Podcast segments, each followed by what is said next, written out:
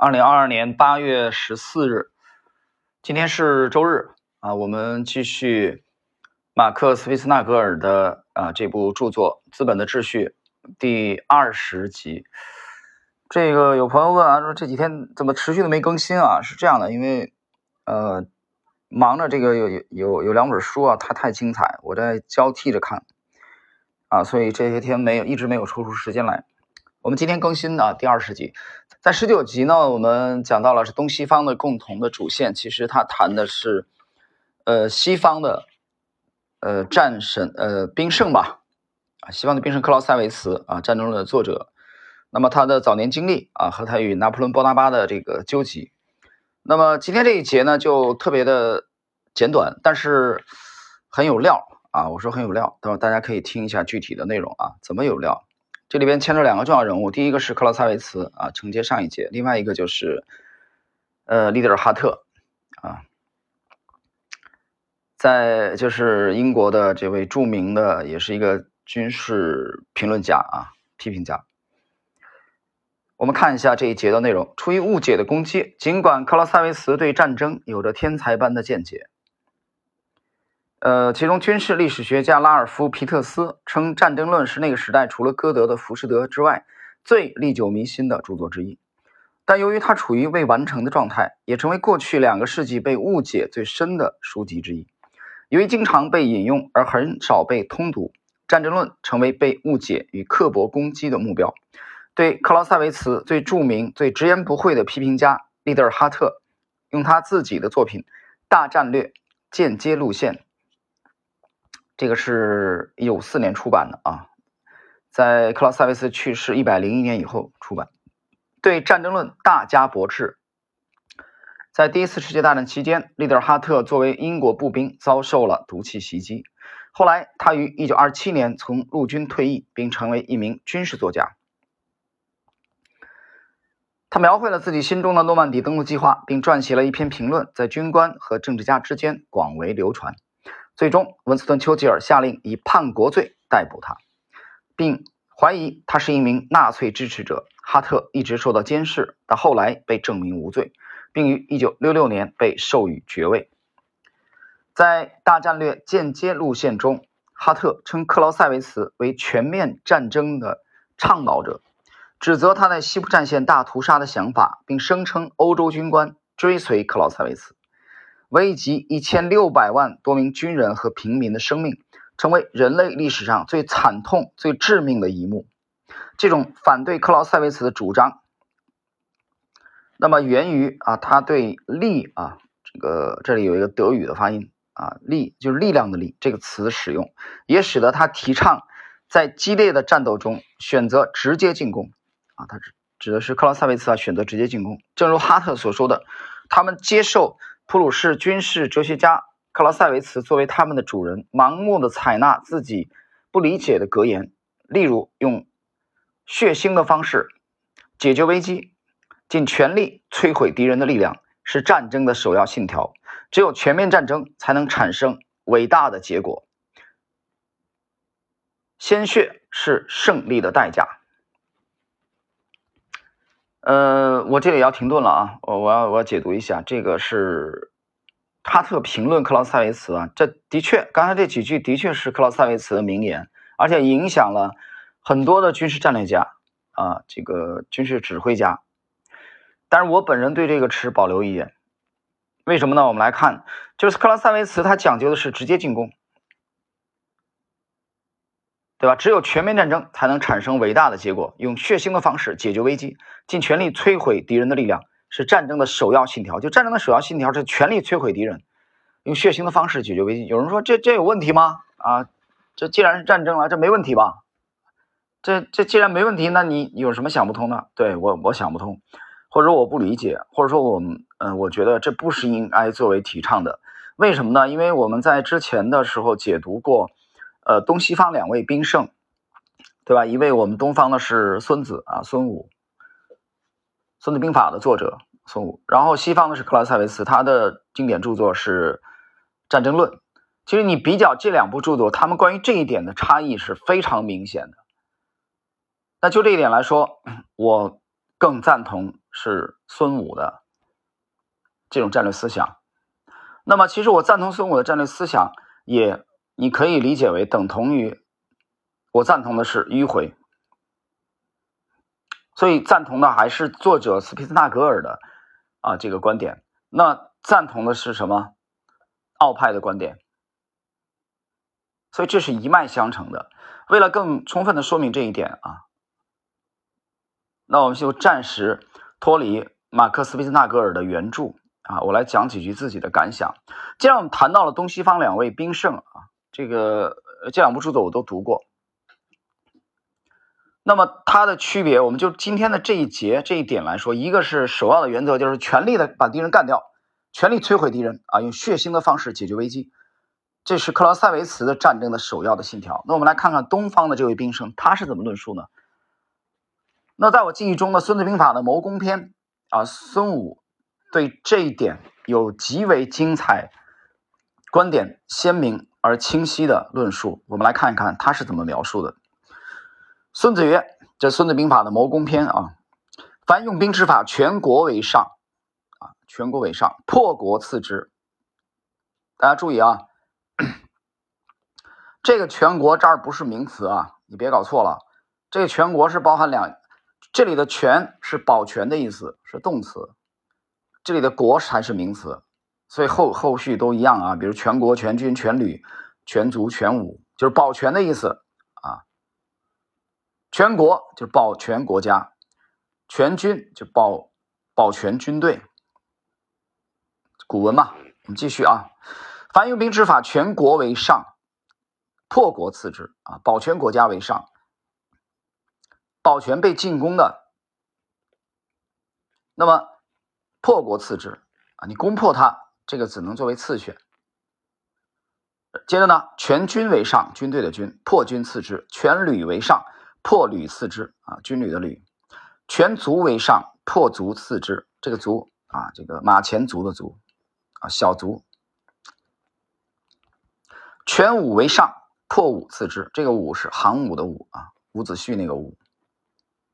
是故百战百胜，非善之善者也；不战而屈人之兵，善之善者也。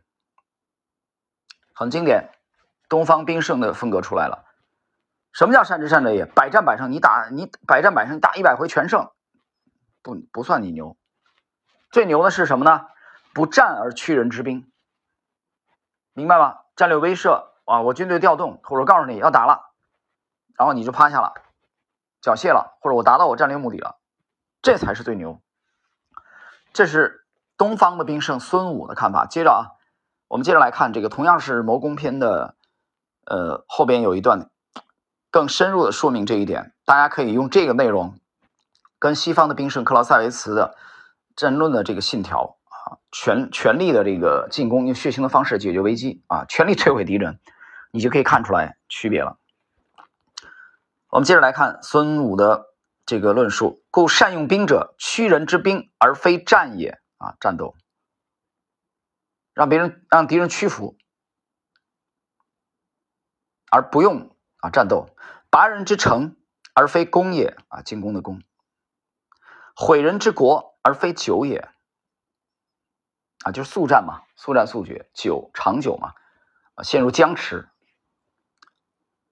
必以权争于天下，保全的权，故兵不顿而利可全，此谋攻之法也。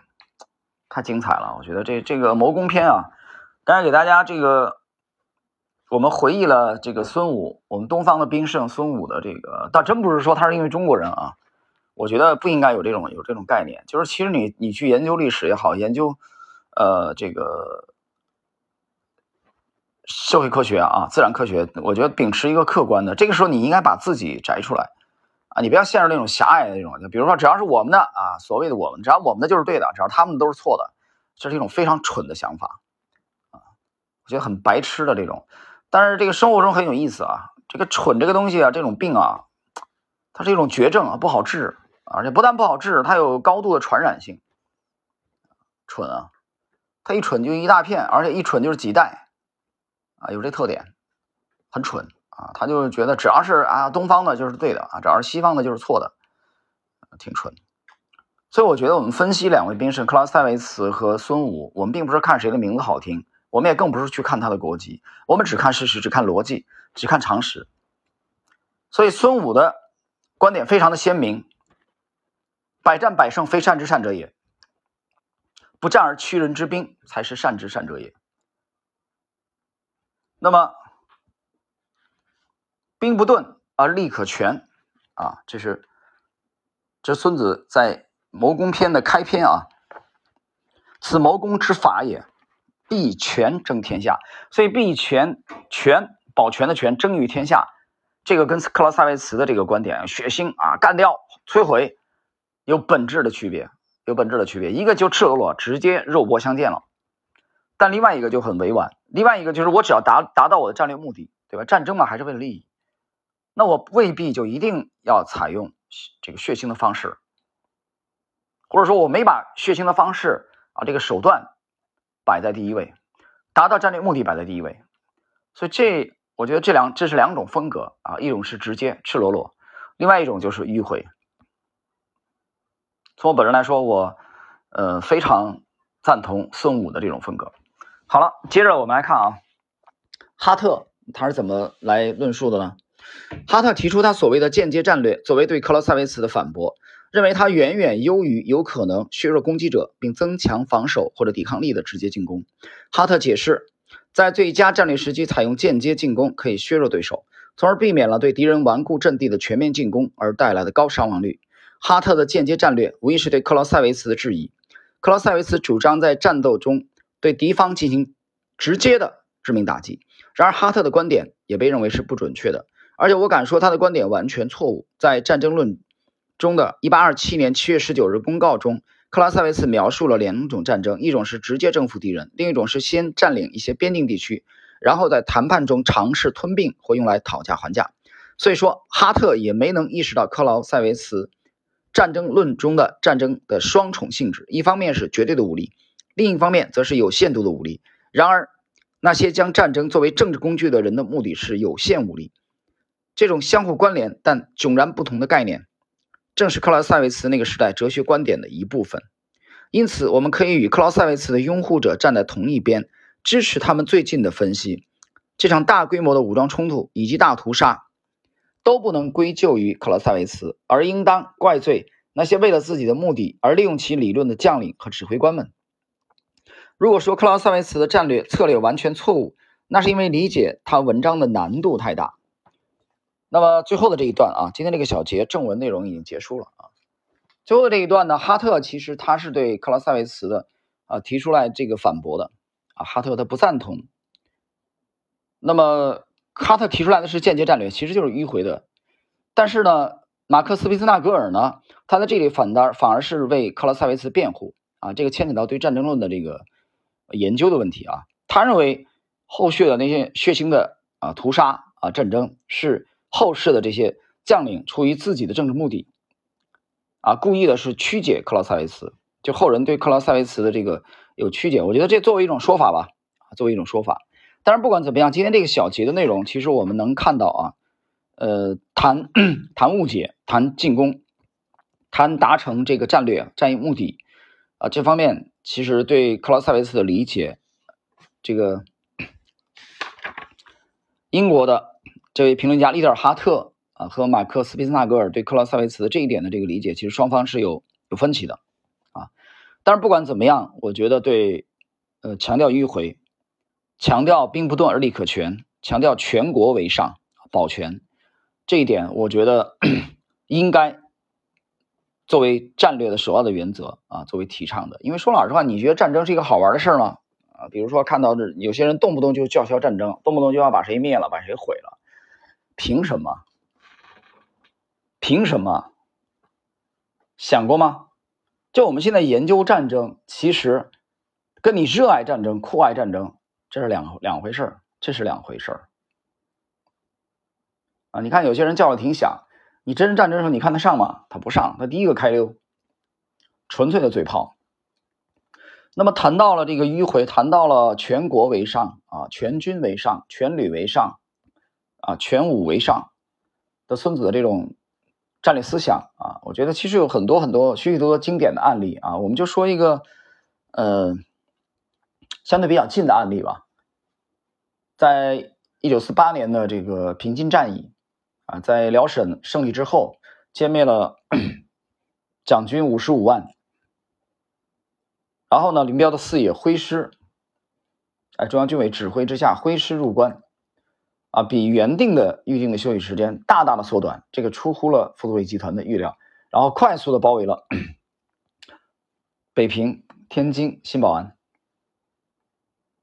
最后在强大的这个政治军事压力之下，啊，傅作义没有办法，选择了这个和平起义，保全了北平这座 古都千年的古都，啊，这就是一个兵不动而利可全。的非常非常经典的案例，但是这种所谓的不战屈人之兵也是有前提的。真的没有流血牺牲吗？不是的。举例子，在傅作义交交出军队指挥权，啊，站到人民这一边之前，发生的是什么？新保安之战，三十五军被全歼。三十五军是傅作义的王牌啊，就没打疼他，有点疼。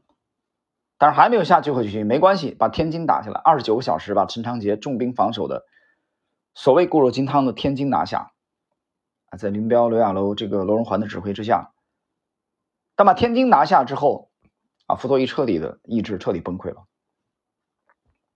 再打无疑就是以卵击石，死定了，肯定是崩盘，不但是崩盘，而且毁了北平这座千年的古都，所以平津战役啊。